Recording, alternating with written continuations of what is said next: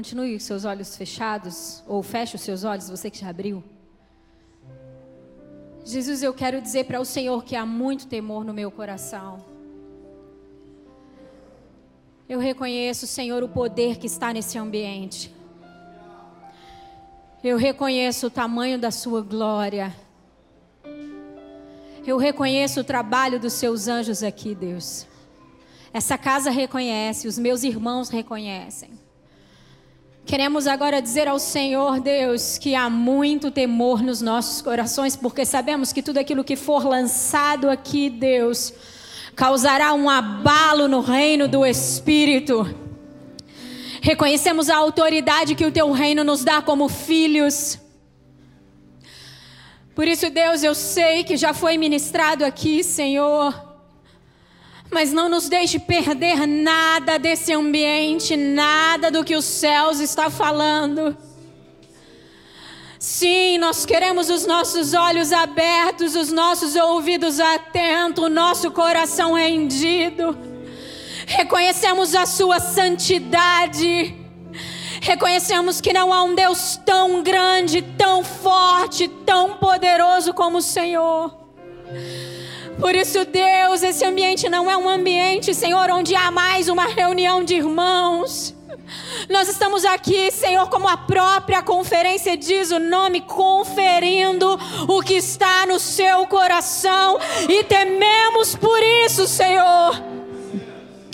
Tememos por conferir aquilo que está no seu coração, porque somos falhos e pequenos mediante a tua grandiosidade.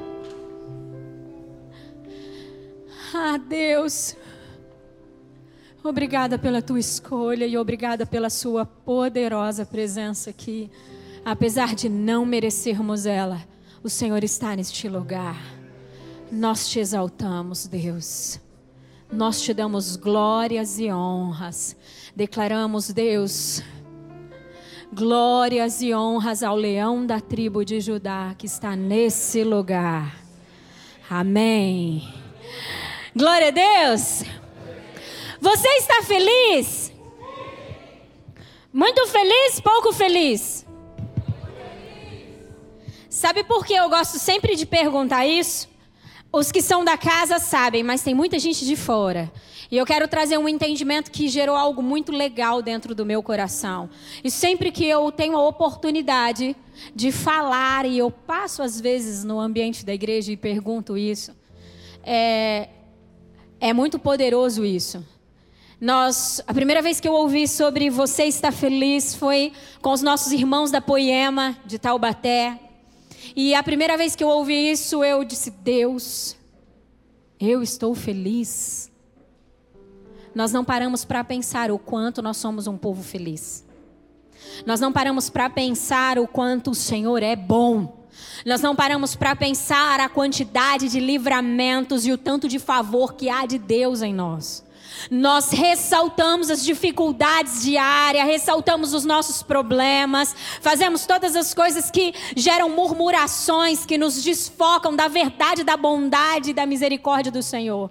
Então, quando você pergunta, quando você ou, ouve essa pergunta, quando alguém te pergunta, você está feliz? É reflita o quanto Deus é bom. E por isso você tem muitos motivos para estar feliz. Então eu nunca mais na minha vida vou deixar de perguntar: ah, você está feliz? Todos os dias eu pergunto para mim, Elaine, você está feliz? Para que não corra o risco de passar um dia sem eu ver as manifestações do Deus fiel e amoroso real na minha vida, que são reais na minha vida. Vocês estão empolgados por servir Jesus? Sabia que é empolgante servir a um Deus que vive e reina que nada pode o deter, isso é muito empolgante. Nós somos um povo e deveremos ser um povo feliz e empolgado pelas verdades de Deus, pelo favor de termos a Sua palavra, de termos o Seu Espírito em nós. Bom, eu. Pe, pe, fala assim pro seu irmão, ó. Peraí. Deixa eu me ajeitar. Aí. Fala assim pro seu irmão, ó. Você sabe o que é compaixão? Fala assim: você sabe o que é empatia? Agora eu vou te responder o que, que é. Compaixão e empatia é assim: você ter dó do irmão, da pessoa, é se colocar no lugar da pessoa, sabia? Quando você tem empatia por alguém, você se coloca no lugar dela. É justamente esse sentimento que você tem que ter por mim agora. Entendeu? Então aqui eu conto com intercessores. Porque essa conferência, ela começou num nível muito alto. Deus elevou o nível dessa conferência e de repente vem Elaine. Entende? E eu fiquei hoje falando para o Senhor, Deus, o Senhor tem noção que vai ter uns irmãos que vão chegar lá esperando o pastor Juscelio? E daí vem a Elaine. Deus, tenha misericórdia e empatia de mim. O Senhor é bom, o mesmo Espírito que opera neles, opera em nós, opera em mim e em você, amém? Amanhã o pastor Juscelio está aqui. Ele já está em Rio Preto, amanhã ele estará ministrando as nossas vidas. Amém? Glória a Deus. A minha função nessa noite é um pouco diferente da do Fábio. E creio que será um pouco diferente da função do pastor Juscelio. A minha função nessa noite é trazer uma palavra que irá amargar o seu interior. A minha função nessa noite é fazer com que você tenha tanto temor e tanto zelo por todas as revelações que já foram liberadas e que ainda serão liberadas, para que você não perca nenhuma delas. Porque eu tenho certeza disso. Muitas revelações e muitas coisas você já ouviu. Em outras conferências, muitas coisas poderosas de Deus que você disse: Uau! Você já ouviu, mas muitas delas se perderam. Isso só aconteceu comigo? Não. Muita coisa poderosa Deus nos comunica, mas dentro do nosso caminhar muitas coisas se perdem. E o Senhor diz para mim: a sua função lá é despertar o povo e fazer com que eles entendam que eles não podem mais perder as revelações, porque está na hora de começar a frutificar. As revelações, você sabe para que, que elas servem? Elas servem para adubar. Aquilo que o Espírito do Senhor já depositou dentro do nosso coração, dentro do nosso espírito. As revelações, elas só fortalecem aquilo e auxiliam aquilo e trazem luz para o nosso, para o nosso caminhar. Mas para adubar as sementes que o Espírito de Deus já colocou dentro de nós. E eu vejo que por muita falta de entendimento, talvez por não compreendermos o que vamos fazer com isso, isso se esvai, isso vai embora das nossas vidas.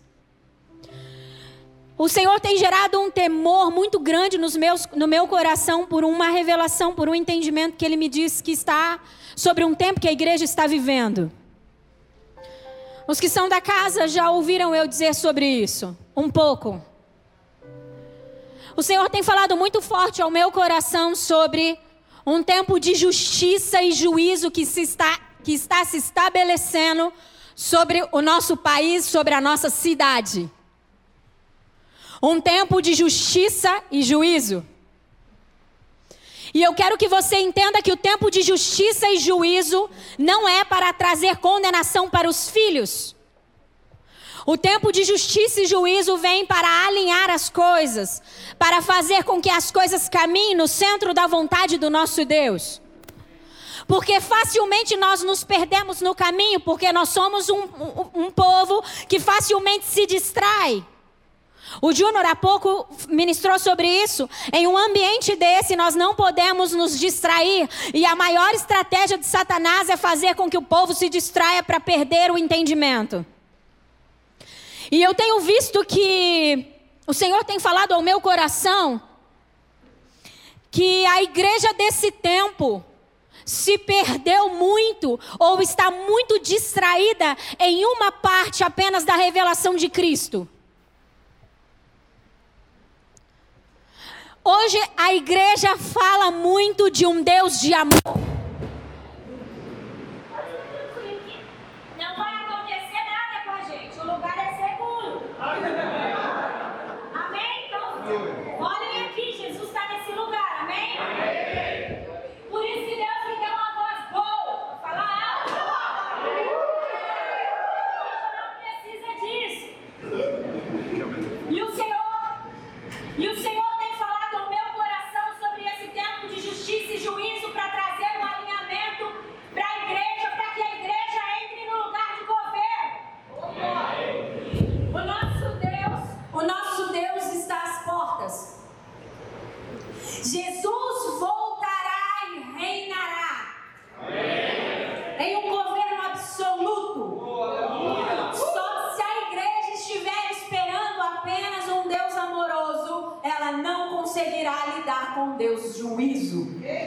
Eita. O Deus de justiça e juízo. E é muito legal porque por muito tempo nós fomos escravizados com o entendimento de que Deus é extremamente ruim e que não, não se mistura com um povo impuro como nós. Então Deus fez uma reforma, porque era algo muito forte que estava estabelecido sobre a igreja, um entendimento muito errado de que Deus está no céu e nós pecadores na terra e que Deus não manteria um relacionamento conosco. E isso foi quebrado, essa mentira. Como o Fábio disse, é muito interessante o que o Fábio disse. Acho que hoje, ontem, não sei. Que Satanás, ele pega uma verdade e distorce ela. É assim que Satanás trabalha, pegando uma verdade e distorcendo ela. Então, por muito tempo, nós fomos roubados no, na, na, nossa intimidade para com Deus, porque pensávamos que essa intimidade e, essa, e esse relacionamento não era possível porque éramos pecadores. E o Senhor trouxe essa reforma sobre a igreja e hoje nós sabemos que a sala do trono é nossa. Hoje nós sabemos que Deus tem colinho para nós. Hoje nós sabemos que o Deus que criou todas as coisas é o mesmo Deus que nos abraça, nos cheira, nos beija, nos chama de filhinho. Que poderoso, que empolgante, que incrível é isso. Porém, entretanto, nós paramos nisso. Eu vejo que a igreja está distraída no amor incrível de Jesus e por isso tem conduzido a sua caminhada de fé de qualquer maneira. Falta temor no meio da igreja. Porque apesar de Deus ser amoroso, fiel e bondoso, ter colo para nós, beijos para nós, cheiros em nós, carinhos. Ele não deixou de ser um Deus justo. Ele não deixou de ser um juiz que irá governar, irá sentenciar a terra nas suas iniquidades. E isso tem me incomodado muito, e eu, e eu tenho visto o quanto nós temos perdido muito isso. E o Senhor tem falado para mim: é necessário que a igreja tenha liberdade na minha presença, mas não use essa liberdade para pecar. A palavra de Deus diz sobre isso. Não é porque estamos na graça que vamos usar a graça como instrumento para pecar. Não é porque nós temos um Deus que nos amou primeiro que nós vamos simplesmente ignorar isso e continuar a nossa vida com palavras bonitas. Não é porque nós cantamos e aquela canção é incrível do Alê, do colinho do pai, eu, eu, eu, eu mexo na barba do pai, não é isso que é um negócio assim, sou ruim de música. Que incrível, é verdade, nós podemos fazer isso, mas Ele é santo. Ele é poderoso. Então, para que você consiga guardar as revelações, para que você consiga permanecer em um lugar em Deus, para que você consiga avançar com o Senhor, para que você consiga se assentar à mesa e governar com Cristo, para que você consiga entender os planos, como já foi ministrado aqui, é necessário ter temor porque Deus não está brincando de ser Deus e está na hora da igreja parar de brincar de ser igreja. Está na hora de nós, filhos, pararmos de brincar de sermos filhos. Está na hora de nós pararmos de lançar palavras bonitas e vivermos coisas bonitas. O Senhor está esperando uma conduta que condiz aquilo que nós estamos falando. E eu quero dizer para você que essa espada corta em mim. Por isso há tanto temor no meu coração em dizer isso em um ambiente tão poderoso como esse. Deus tem me chamado para viver uma vida ainda mais íntegra, ainda mais justa. Porque nós precisamos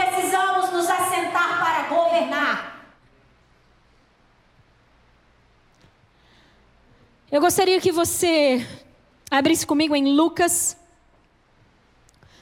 capítulo 3.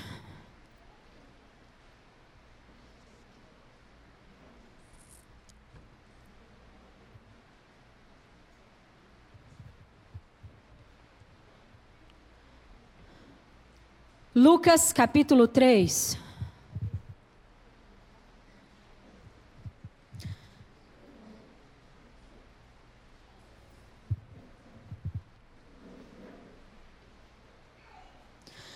Sabe por que se abriu esse tempo de justiça e juízo como nunca sobre a terra? Porque Deus está querendo amadurecer os filhos. A justiça e o juízo de Deus vêm para trazer maturidade. A palavra do Senhor diz assim que ele ensina, ele educa os filhos. A justiça de Deus coloca as coisas no lugar, as coisas que estão fora. Justiça é isso. Justiça é alinhamento. E o juízo de Deus é a vara que vem para os desobedientes, para aqueles que, apesar de entenderem, apesar de ouvirem, apesar de terem a oportunidade de serem diferentes, endurecem os seus corações e permanecem do mesmo jeito. Sabe, é muito poderoso as revelações que já nos foram dadas já no início dessa conferência, mas e aí, o que você vai fazer com isso? Eu quero te dizer que é mais que chu e.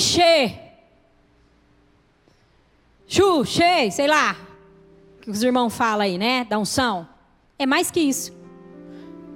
Cada revelação de Deus que bate a nossa porta, que chega ao nosso coração, está nos chamando a um nível de responsabilidade. Quanto mais nos é dado, mais nos é cobrado.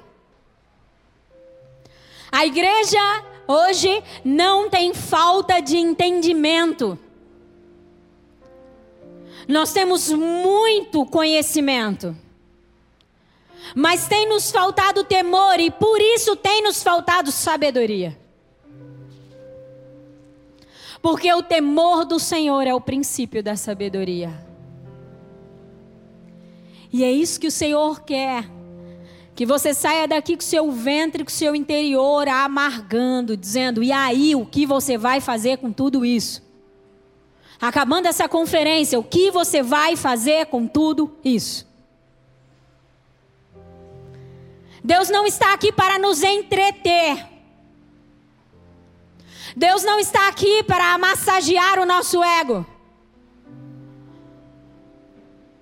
Deus não está aqui simplesmente para fazer com que a gente se sinta amado, cuidado. Não, Deus está aqui convocando um povo a um nível de responsabilidade.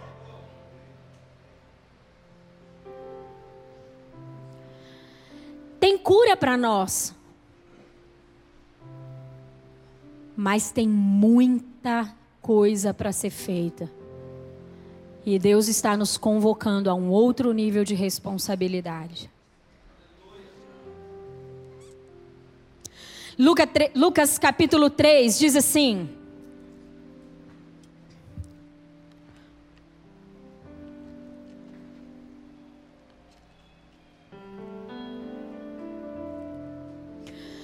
No 15 ano do reinado de Tibério César, sendo Pôncio Pilatos governador da Judéia, Herodes tetrarca da Galiléia, seu irmão Filipe, tetrarca da região de Itureia, e Traconites e, Le, e, Le, e tetrarca. Gente, se, aqui tem bastante grávida. Se vocês quiserem aproveitar algum desses nomes aqui, é uma boa ideia. É, e Lissânias, tetrarca de Abilene. Sendo sumos sacerdotes Anás e Caifás, veio a palavra de Deus a João, filho de Zacarias, no deserto Ele percorreu toda a circunvizinha do Jordão, pregando o batismo de arrependimento para remissão de pecados, conforme está escrito no livro das palavras do profeta Isaías. Voz do que clama no deserto, preparai o caminho do Senhor, endireitai as suas veredas. Todo vale será aterrado, e nivelados todos os montes e outeiros. Os caminhos tortuosos serão retificados, e os escabrosos aplana aplanados, e toda carne verá a salvação de Deus. Dizia ele, pois, às multidões que saíam para serem batizadas: Raça de víboras, quem vos induziu a fugir da ira vindoura? Produziu, pois, frutos dignos, produze, produze, pois, frutos dignos de arrependimento. E não comeis, e não comeceis a dizer entre vós mesmos: Temos por pai Abraão, porque eu vos afirmo que destas pedras Deus pode suscitar filhos a Abraão. E também já está posto o machado à raiz das árvores, e toda árvore, pois, que não produz bom fruto, é cortada e lançada ao fogo. Então as multidões o interrogavam, dizendo: Que havemos, pois, de fazer? Respondeu-lhes: Quem tiver duas túnicas, reparta com quem não tem, e quem tiver comida, faça o mesmo. Foram também publicanos para serem batizados e perguntaram-lhe: Mestre, o que havemos de fazer? Respondeu-lhes: Não cobreis mais do que é estipulado. Também soldados lhe perguntaram: E nós, o que faremos? E ele lhes, e ele lhes disse: A ninguém maltrateis, não deis denúncia falsa e contentai-vos com o vosso soldo.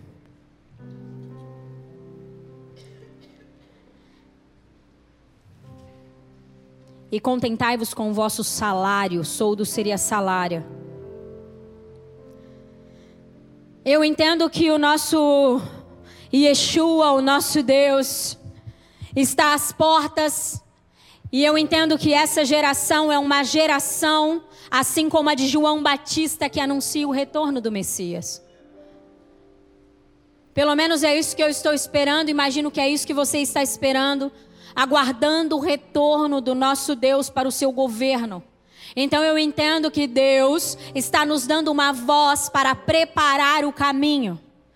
E uma das coisas que me chamou muito a atenção, porque quando eu fui pegar a raiz da palavra que diz voz do que clama no deserto, preparem o caminho. E eu fui ver a raiz desse, dessa palavra caminho. A raiz grega é odos que diz: curso de conduta, forma de pensar, sentir e decidir. Então ele está dizendo assim: preparem o caminho, ou seja, façam as preparações necessárias. Preparem, a raiz dessa palavra preparem é etomo, etomois, etoimazo, etoimazo que diz fazer as preparações necessárias deixar tudo pronto. Originário do costume, do costume oriental de enviar antes, olha isso aqui.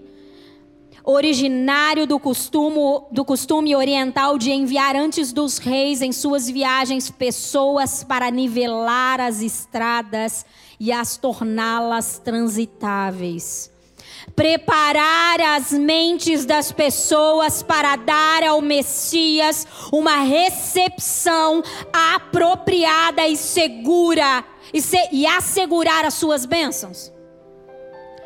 Então, se nós somos a geração que anuncia o retorno do Messias, assim como João Batista anunciou que o Messias viria, Algumas coisas nós precisaremos fazer. Nós precisaremos então mudar muito muito o curso da nossa mente, mudar a maneira como nós estamos pensando, a maneira como nós estamos decidindo as coisas. Para então, a partir do momento que eu consigo mudar a maneira de pensar, A partir do momento que eu consigo mudar a minha conduta, a partir do, do momento que eu consigo mudar a maneira de eu sentir e as minhas decisões, eu consigo nivelar o caminho para que o rei retorne, para que o Messias venha. E ele diz assim: Preparem o caminho para o Senhor e façam veredas retas. Veredas fala de caminho. Só consegue preparar o caminho quem muda sua maneira de pensar.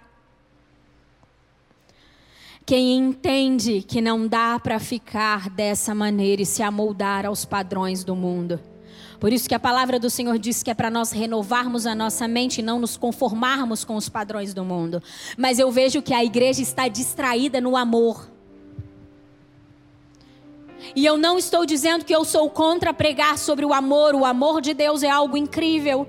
Mas Deus, Satanás está pegando essa verdade para deixar a igreja dormente. Temos que cantar sobre o colinho do nosso Pai, sobre o abraço do nosso Pai. Temos sim um lugar de relacionamento para com Ele. Mas não se distraia nisso, meu irmão. Não pare nessa revelação, tem mais. É que a realidade é que é muito mais confortável esperar um Deus de amor que tem colo e abraço do que esperar um justo juiz que irá sim colocar fogo sobre toda a palha que há em mim. Que irá sim cobrar as orientações e os princípios que já está estabelecido na sua palavra. Só consegue de verdade preparar o caminho, só consegue de verdade ter voz nessa geração aqueles que entendem que Deus é verdadeiramente santo, verdadeiramente justo. E que submete a sua mente e o seu coração à moldagem do Espírito. E aí ele continua dizendo: todo vale será aterrado, e todas as montanhas e colinas niveladas, as estradas tortuosas serão endireitadas, e os caminhos acidentados aplanados, e toda a humanidade verá a salvação de Deus.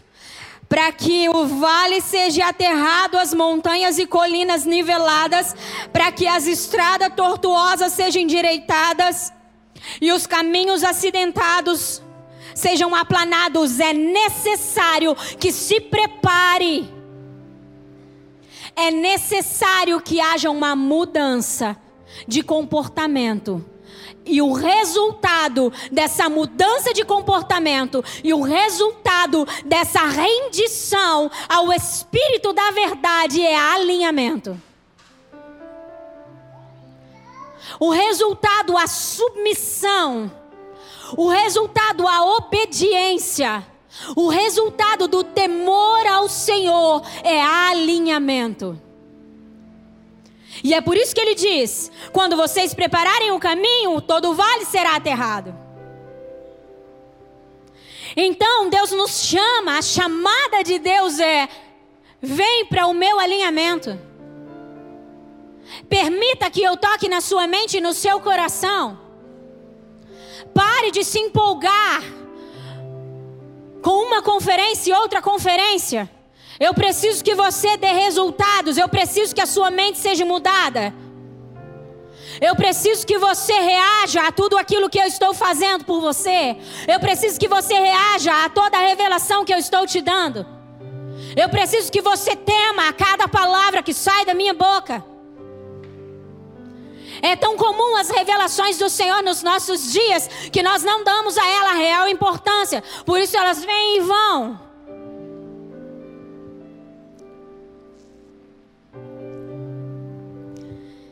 E aí, João Batista, no versículo 7 diz assim: João Batista dizia às multidões.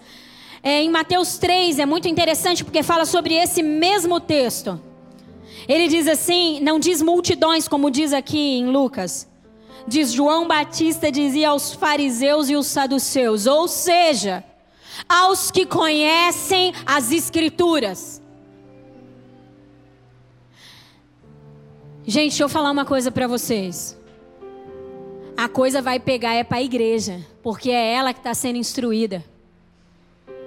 A gente está pensando no juízo de Deus sobre os ímpios. O juízo de Deus vai vir sobre aqueles que sabem a verdade e não as pratica.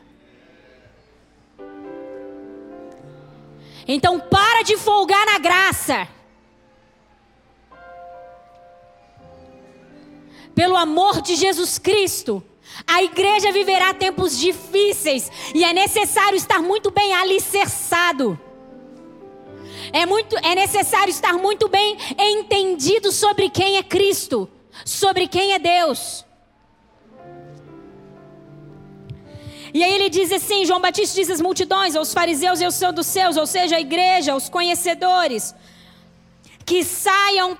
É, saiam para serem batiz... É, que saíam para ser batizados por ele, raça de víboras. Quem lhes deu a ideia de fugir da ira que se aproxima? Sabe por quê? Aqueles homens, fariseus, saduceus, aqueles povo, aquele povo que estava tendo entendimento, que estava tendo a revelação de, de que Cristo viria, que estava querendo passar pelas águas, porque diz a palavra que eles foram para ser batizados, por isso estavam a João Batista. Eles queriam, na verdade, se livrar das punições que estavam para vir sobre o povo. E muitas vezes nós estamos dentro de uma igreja com o título de crente só porque a, quem, a gente quer se livrar do inferno. E a palavra de Deus para pessoas que não estão entendendo quem é Deus, que só estão com medo de, do inferno, é raça de víboras. Quem te garante que você vai ficar livre da ira vindoura? Quem lhes deu a ideia de fugir da ira que se aproxima? Não são crentes que, que serão livres da ira que se aproxima, são filhos. Não é por estarmos em um ambiente como esse que não seremos julgados e que estamos livres dessa ira. E aí ele continua dizendo assim: deem frutos que mostrem arrependimento. E arrependimento é muito diferente de remorso. Arrependimento diz sobre Deus, eu entendi. Eu entendi que eu não posso mais continuar assim. E eu não caminho mais por esse caminho, eu me arrependo. é muito mais que um remorso, porque o remorso nos leva no mesmo lugar outra vez. E é por isso que nós vivemos um, muitos de nós vivemos ciclos de pecado, porque na verdade não temos genuínos arrependimentos, temos remorsos, porque temos conhecimento da verdade e sabemos que não é esse o caminho que Deus quer nos conduzir.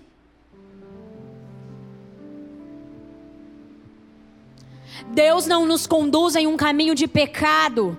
E nós muitas vezes conduzimos a nossa vida em um caminho de pecado. E de repente bate um remorso. Porque o Espírito de Deus, na verdade, está dentro de nós gritando: arrependam-se. Ei, arrependam-se. Alinhem o coração de vocês. E a gente folga na longanimidade de Deus pensando que porque Deus é longânimo, Ele não vai fazer nada. Há tanto tempo eu conduzo a minha vida assim. Vou à igreja, ouço a palavra, saio daquela porta para fora e conduzo a minha vida do jeito que eu quero. E tá tudo bem. Minha vida financeira tá boa, minha casa tá boa, meus filhos vão bem. Tá tudo bem. Eu estou aqui para anunciar a você, para que você não saia por aquela porta como alguém desinformado e você vê aí o que você vai fazer com essa informação. Abriu-se um tempo de justiça e juízo sobre a igreja.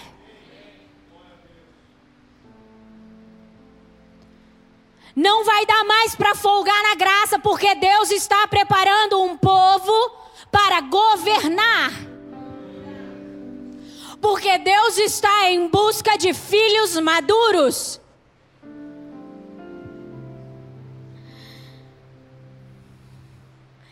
E a orientação de João Batista é: deem frutos que mostrem arrependimento e não comecem a dizer a si mesmo: Abraão é o nosso pai.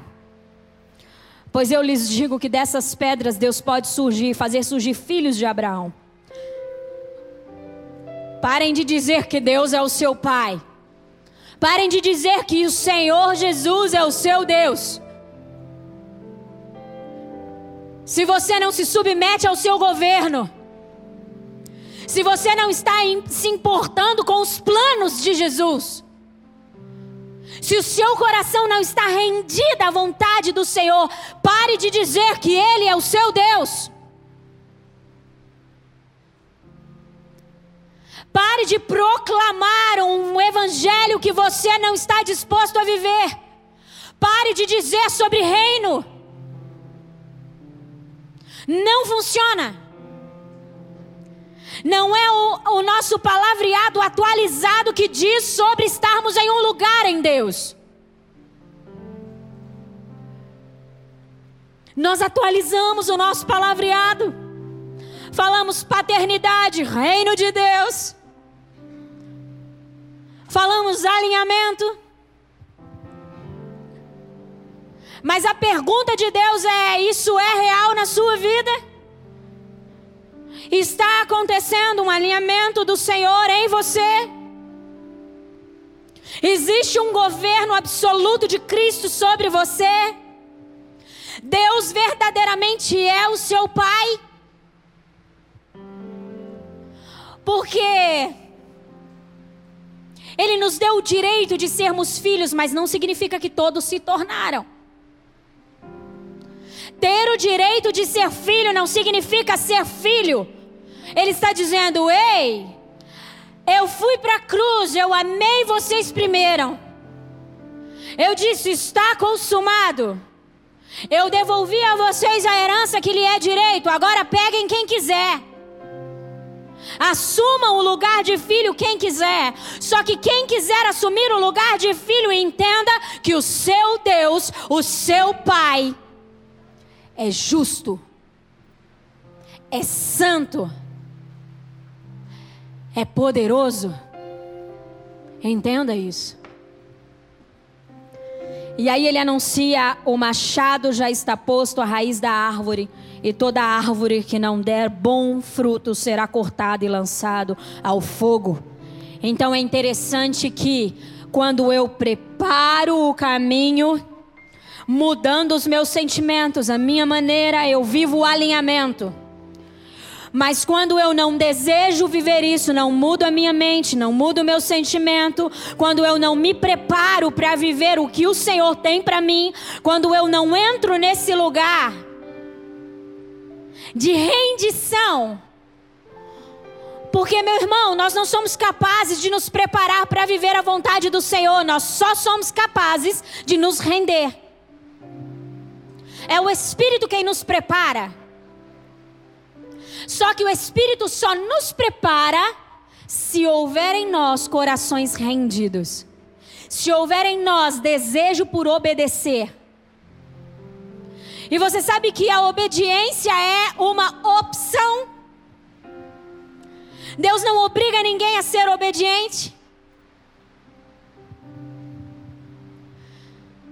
Deus não obriga ninguém a se render. Ele nos dá essa opção. E aí então viveremos o alinhamento, como eu acabei de dizer. Porém, entretanto, se não vivermos isso, e não, não desejarmos isso, e não nos rendermos a esse processo de alinhamento, ele anuncia o juízo. O machado está posto à raiz das árvores, e toda árvore que não der bom fruto será cortada e lançada ao fogo. Primeiro o alinhamento e depois o juízo. E nós não poderemos dizer ao Senhor: Eu não tive oportunidade de ser alinhado ao seu propósito. Entende? Não há injustiças em Deus. O que Deus está fazendo com a igreja nesses dias? Dando a oportunidade de viver o alinhamento. É isso. Nós vivemos uma reforma muito grande, como eu disse no início. de um Deus juiz que não se misturava conosco. Vivemos essa reforma, essa, essa metanoia, essa transformação pelo Espírito de Deus da nossa mente, para sabermos que isso não era uma verdade. E agora só precisa de alguns ajustes. Por isso é só um alinhamento. Entende? É só alguns ajustes. Só que esses ajustes custarão tudo. Esses ajustes e esse alinhamento do Senhor diz sobre nós nos submetermos à Sua vontade, não mais à nossa. Quantos estão comigo? Vocês estão felizes? Fiquem felizes, o Pai só bate em quem ama. Você sabe que eu sempre oro ao Senhor, eu digo, Deus, por favor, não me deixa permanecer no erro e folgada nele. Desce o couro em mim. Sabia que eu oro desse jeito? Desce o couro em mim, Senhor. Pega a cinta como um bom pai que o Senhor é. Quantas vezes for necessário, só não me deixa perder o teu propósito. Porque como é bom viver o propósito do Senhor. E é muito interessante que quando esses homens eles ouviram sobre isso, esses homens, esses fariseus, saduceus, aquele povo no qual João Batista deu uma chegada neles, né? Eles disseram: "Tá, então o que nós vamos fazer?" E aí João Batista anuncia uma nova conduta. Ele diz: "Ó, oh, faz assim. Quem tem duas túnicas, dê a quem não tem nenhuma." corações generosos. E aí ele disse aos publicanos, porque eles também perguntaram: o que nós vamos fazer? Não cobrem nada além do que lhes foi estipulado, sejam justos. Não roubem ninguém, não passem ninguém para trás. E aí depois disseram os soldados: o que mais? Não pratiquem extorsão, não acusem falsamente, Contentem-se com o seu salário. Sejam felizes com a porção que Deus está promovendo a vocês. Não hajam, não façam do jeitinho brasileiro. Não. Os princípios da palavra do Senhor não nos dão direitos a viver o jeitinho brasileiro. Os princípios da palavra do Senhor não nos dá o direito de termos uma vida morna não nos dá o direito de negociarmos com o pecado para termos vantagem. O que é ridículo isso, porque o pecado nunca trouxe vantagem. A mentirinha do bem é uma grande farsa de Satanás, porque não existe mentira para o bem.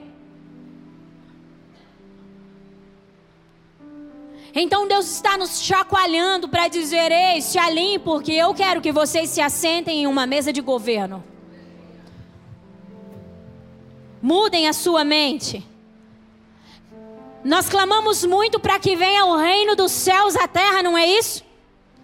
Nós, quantos aqui estão ansiosos para que o reino de Deus se estabeleça na terra? Eu quero te dizer que esse reino vem carregado de justiça e juízo. Você não precisa abrir. Mas Salmo 89 versículo 14 diz assim: A retidão e a justiça são os alicerces do seu trono. O amor e a fidelidade vão à sua frente. Não tem jeito.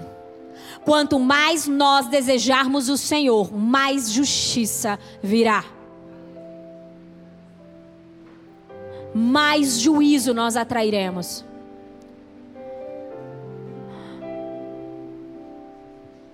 mais cinta virá, mais luz virá. Sabe o que eu acho muito interessante? Eu acho muito interessante porque todas as vezes que verdadeiramente nós estamos na presença do Senhor, contemplando a Sua face, Ele está nos impulsionando a vivermos em outro nível.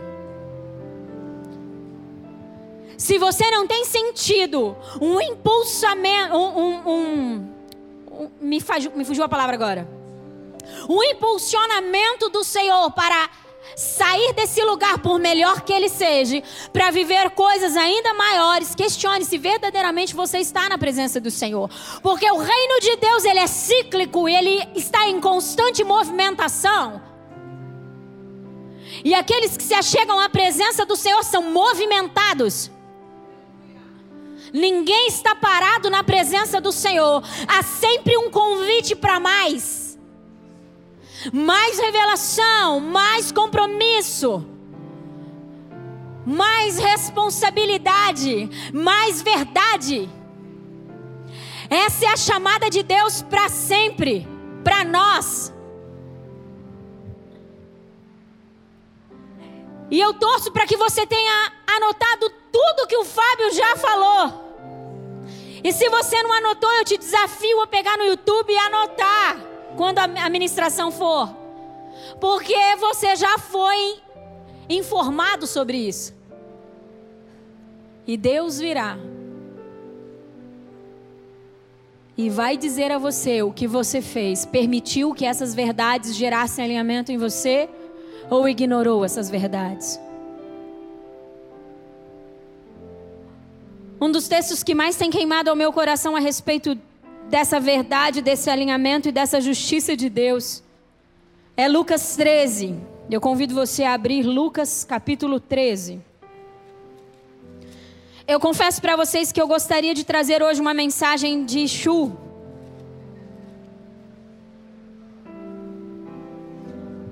Eu confesso para vocês que eu gostaria que todo mundo virasse piruleta aqui no espírito, porque eu amo isso. Mas é tão poderoso o que Jesus está liberando, que o Espírito do Senhor está liberando nos nossos dias, nesses dias aqui nessa conferência, que se eu não trouxer uma sobriedade, é isso? Ah, vocês, vocês vão beber demais. E vai ficar muito despercebido, talvez. Entende? Eu falei, Jesus, não pode ser uma outra palavra mais gostosinha? De se ouvir, precisa ser eu. Deixa essa função, pastor Juscelio. Tem o teu, seu espírito também habita nele. Fala para ele falar. Ele é querido, depois ele vai embora, eu vou ficar aqui. Ele disse: Não, é você mesmo. Então vamos lá. Lucas capítulo 13.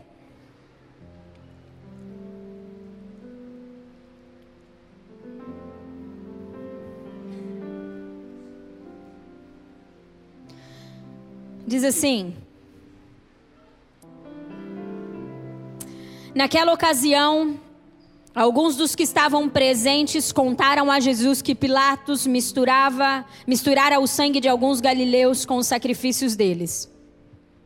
Jesus respondeu: Vocês pensam que esses galileus eram mais pecadores do que todos os outros? Porém, é, do que todo. Nossa, meu português está terrível hoje, né? Vocês pensam que esses galileus eram mais pecadores que todos os outros por terem sofrido dessa maneira? Eu lhes digo que não. Mas se não se arrependerem, todos vocês também perecerão. Ou vocês pensam que aqueles 18 que morreram, quando caiu sobre eles a torre de Siloé, eram mais culpados do que todos os outros habitantes de Jerusalém? Eu lhes digo que não. Mas se, mas se não se arrependerem todos, é, se não se arrependerem todos vocês também perecerão. E então contou essa parábola. Um homem tinha uma figueira plantada em sua vinha. Foi procurar fruto nela e não achou nenhum. Por isso disse ao seu disse ao que cuidava da vinha: Já faz três anos que eu venho procurar fruto nessa figueira e não acho. Corte-a por que deixá-la inutilizar a terra? Respondeu o homem: Senhor, deixa por mais um ano. Eu a cavarei ao redor dela e a adubarei. Se der fruto no ano que vem, muito bem. Se não, corte-a. É muito interessante o que estava acontecendo aqui. Diz a palavra que alguns homens chegaram em Jesus e disseram: Oh, Jesus, o viu o que aconteceu com os galileus? Porque esses galileus, eles estavam no tanque de Siloé, se lavando, se purificando. E de repente aconteceu um acidente. E a torre desse tanque caiu sobre esses homens. E esses homens, 18 deles, morreram. E esses homens chegaram em Jesus, e eu acredito que a motivação do coração deles era dizer assim: Jesus, que absurdo!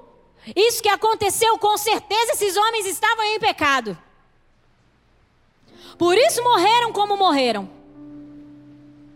E aí Jesus diz: Ah, é? Vocês pensam que os galileus, esses homens, eles são mais pecadores do que vocês? Não, eles não são. Então ele diz: de maneira alguma. Mas se vocês não se arrependerem, todos vocês também perecerão. Sabe o que me chama a atenção nessa informação, nessa primeira informação de Jesus para aqueles homens? É aquilo que eu já disse aqui. Nós estamos vendo um mundo sendo totalmente catástrofes e mais catástrofes, desordens e mais desordens sobre a humanidade. Mas nós, nós não. Nós somos filhos, né? Nós somos crentes. Nós somos evangélicos. Isso é só sobre os homens pecadores, não sobre nós. Só que aí Jesus vem informar: ei, vocês estão enganados. Estão pensando que os galileus são mais pecadores que vocês? Não são. Se vocês não se arrependerem, é isso aí que vai acontecer com vocês. Vocês também perecerão. Não dá para folgar. Não dá para folgar na graça. E aí a parábola de Jesus, essa parábola aqui, na verdade, essa parábola ela é direcionada a Israel. A figueira aqui é Israel, mas nós podemos utilizar essa parábola para os nossos dias. Jesus aqui, quando disse sobre essa figueira, ele estava dizendo sobre Israel. Mas também fala sobre nós. Aqueles que fomos plantados, aqueles que, fom, aqueles que foram. Gente, meu português hoje, alguém intercede aí, deve ter alguma coisa pelo meu Aurélio aqui, deu problema, acho que isso é canseira. Estou conseguindo nem falar direito.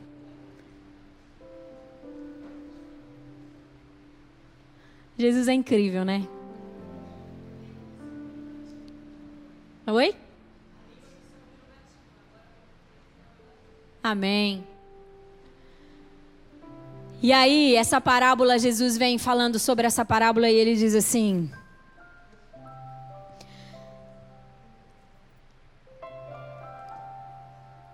Existe uma figueira que foi plantada em uma vinha, e já há três anos eu venho nessa vinha buscando fruto nessa figueira, mas eu não a encontro.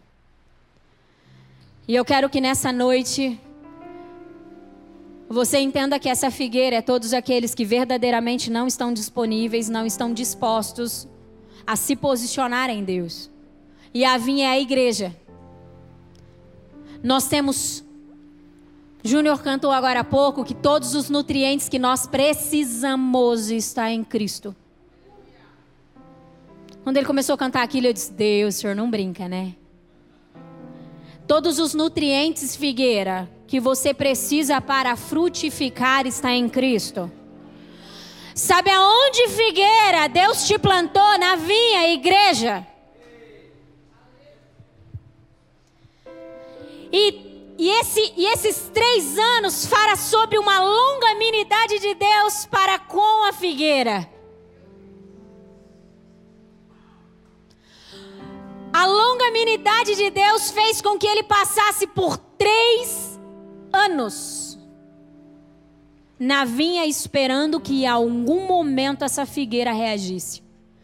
Eu quero informar você que não tinha falta de nada para ela. Ela simplesmente não frutificava. Porque talvez as suas raízes não estavam na rocha, né? Talvez as suas raízes não estavam bebendo do rio necessário. Sabe que Salmo, nem precisa abrir se você não quiser, só anota. Salmo capítulo 1 fala sobre isso. Diz que todos aqueles. Vamos ver o que fala aqui. Diz assim: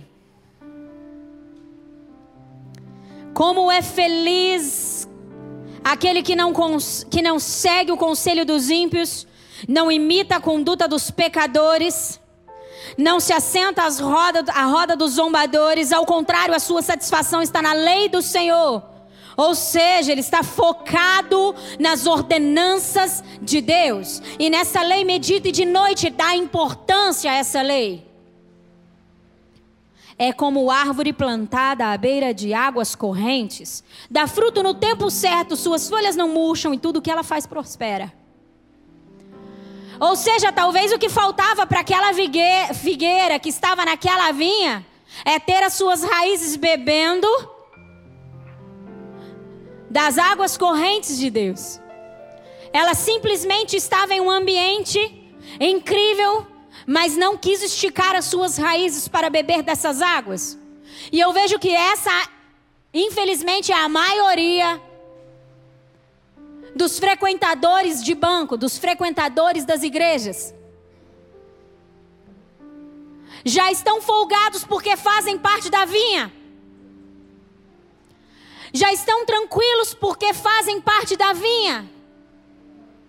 Mas não estão preocupados em permitir que as suas raízes alcancem o ribeiro das águas para poder frutificar no tempo certo dar o fruto certo.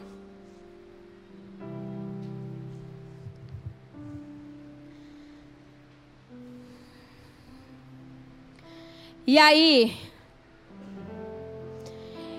eu entendo que o Senhor está trazendo esses três anos, eles está, eu, eu creio que a gente já, de verdade, esse é o entendimento que eu tenho. Talvez isso não sirva para você, serve para mim que nós já estamos na intercessão de Jesus aqui, o, o, o cuidador da vinha, dizendo assim: Ô pai, o dono da vinha, espera só mais um pouquinho. Espera aí, eu vou, eu vou aprofundar aqui. Eu vou aprofundar aqui as suas, eu vou, eu vou cavar em volta da, das suas raízes.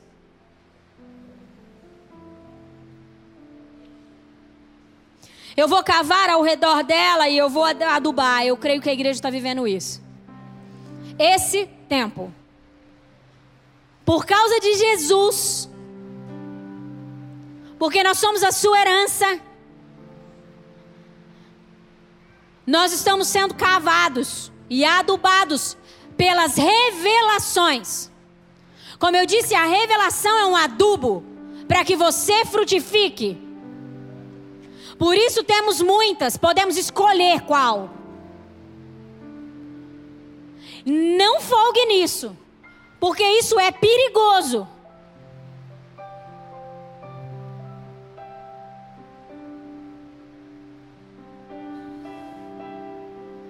O Senhor não criou filhos para inutilidade.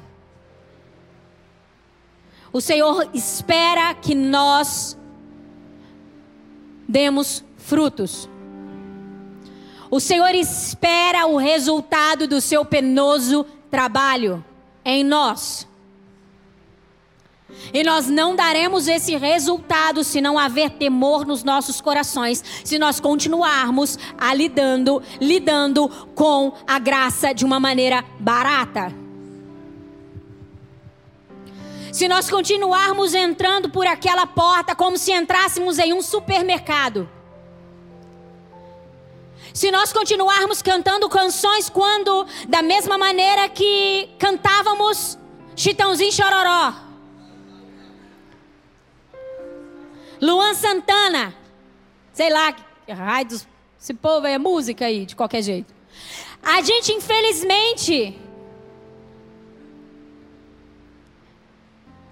canta canções que eram para sair de dentro do nosso interior, reconhecendo a santidade, a grandiosidade de Deus, como contamos qualquer coisa, como se estivéssemos fazendo em uma festa. não entendendo que nos está sendo dado o direito de acessar um lugar santo. A reverência nos anjos quando contemplam ao Senhor. A reverência nos céus. Os céus é um lugar de reverência e honra. E se nós queremos o céu na terra, precisamos aprender a sermos um povo de reverência e de honra.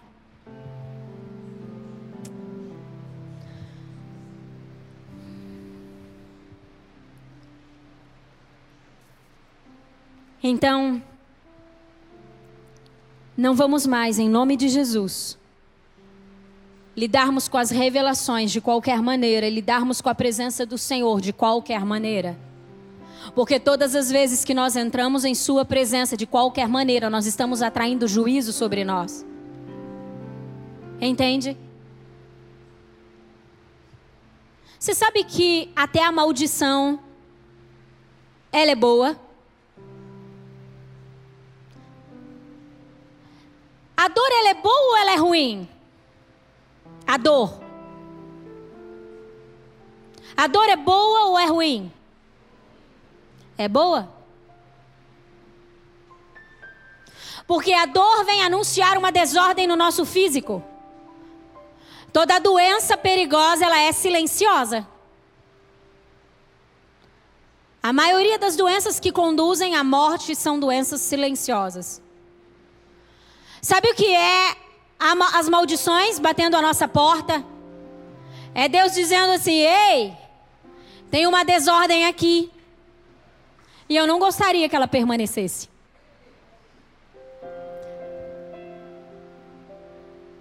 Todas as movimentações de Deus, por mais ruins, ruins que elas apareçam, é para anunciar o seu amor por nós. Entendem? Você sabe que o nosso adversário, ele ama trabalhar no silêncio? Satanás não tem prazer e não acha o máximo quando você descobre a respeito de uma maldição. Pelo contrário. Porque uma vez que você descobriu que você está sofrendo uma maldição, se você se arrepender e correr para Cristo, um alinhamento virá. E acabou.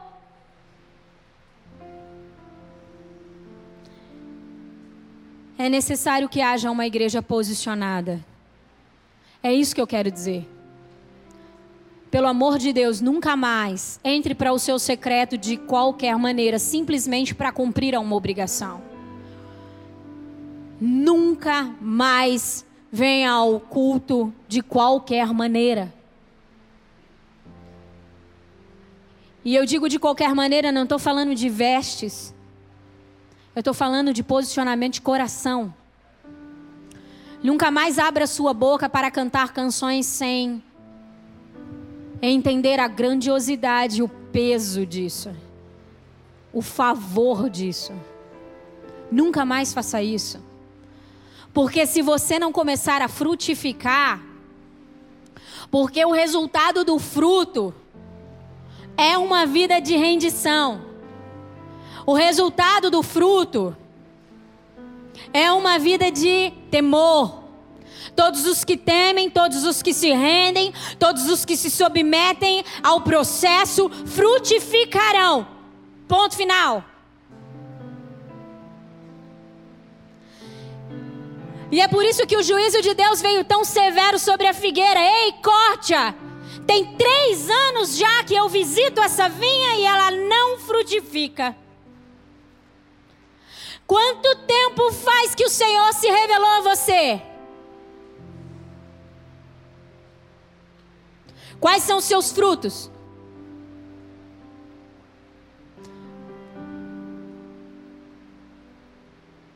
Se você continua mentindo,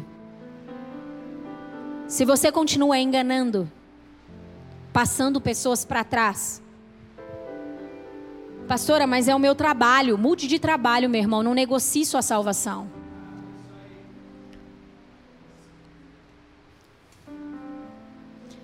se ainda há muita palavra, muita não, se ainda há palavra torpe na sua boca, esse é um fruto ruim.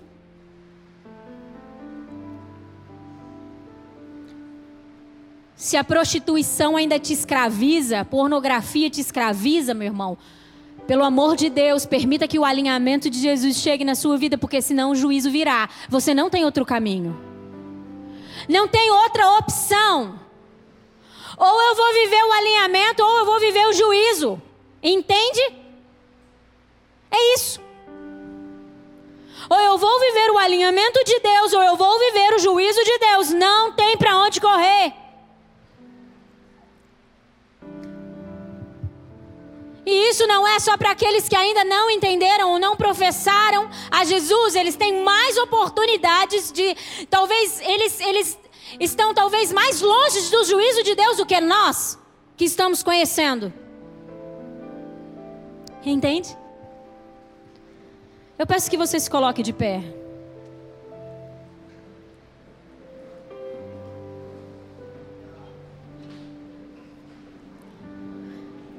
Salmo 24, versículo 3 e 4 diz assim: Quem poderá subir ao monte do Senhor?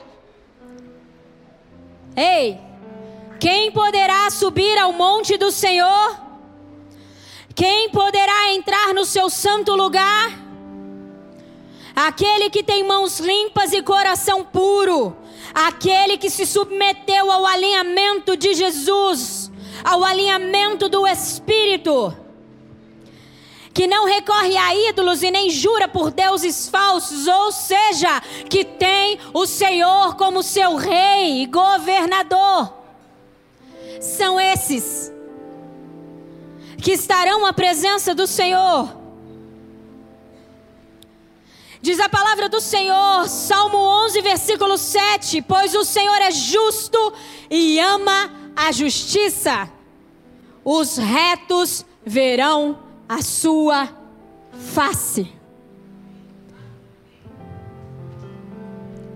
Quantos aqui querem entender os tempos do Senhor?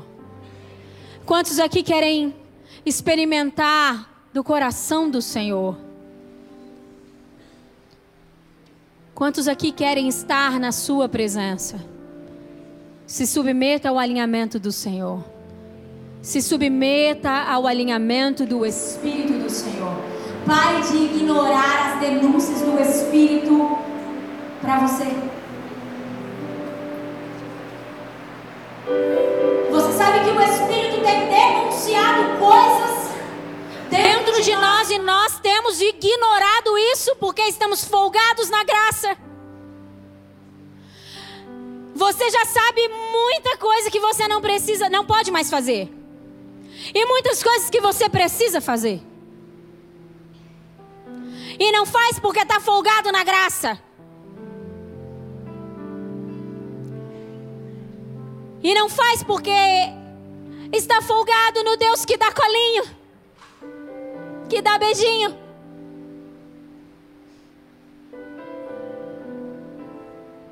Não são esses que permanecerão e que entrarão à sua presença. Não são esses que serão chamados para governar. Não são esses que se assentarão à mesa não são. Eu convido você agora a fechar os seus olhos. Eu convido você agora a levantar as suas mãos em sinal de rendição ao Senhor.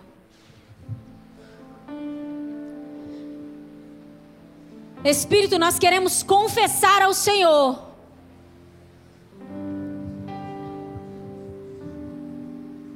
Que por nós mesmos, por nós mesmos, sem o seu auxílio, nós não temeremos ao Senhor como devíamos, como devemos fazer. Nós queremos confessar isso ao Senhor agora. Nós não queremos ser filhos hipócritas. Nós queremos confessar ao Senhor que por muitas vezes nós negamos a obedecer ao Senhor porque aquilo que o Senhor está nos pedindo realmente nos custa tudo ou muito e realmente folgamos na graça. Nós queremos confessar isso. Queremos te agradecer pela revelação de Deus amoroso, Deus Pai, Deus de intimidade que o Senhor nos deu. mas queremos reconhecer que folgamos nisso. E nós temos um pedido de perdão para fazer ao Senhor nessa noite.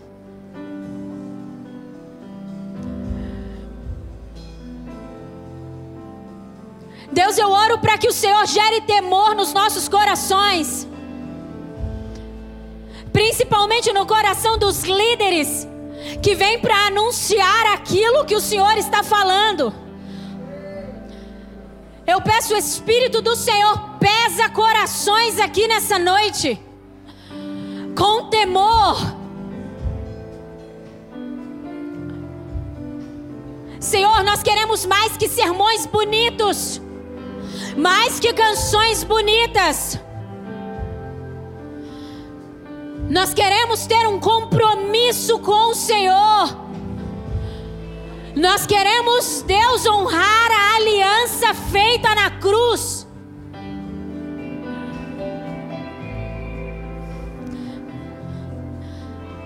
Obrigada porque o Senhor tem nos permitido permanecer na vinha, nos dando oportunidades para frutificar. Obrigado porque o Senhor tem trazido até nós nutrientes necessários, mesmo sem merecermos isso.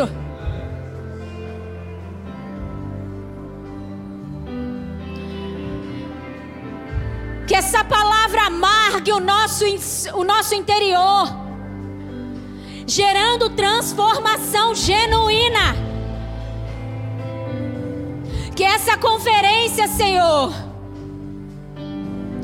seja verdadeiramente um marco nas nossas vidas.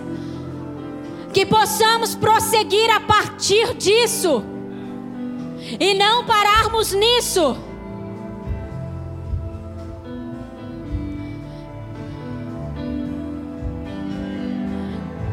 Abre os nossos olhos, Espírito da verdade. Nós não, nos que, não queremos nos relacionar com um Deus que não é real.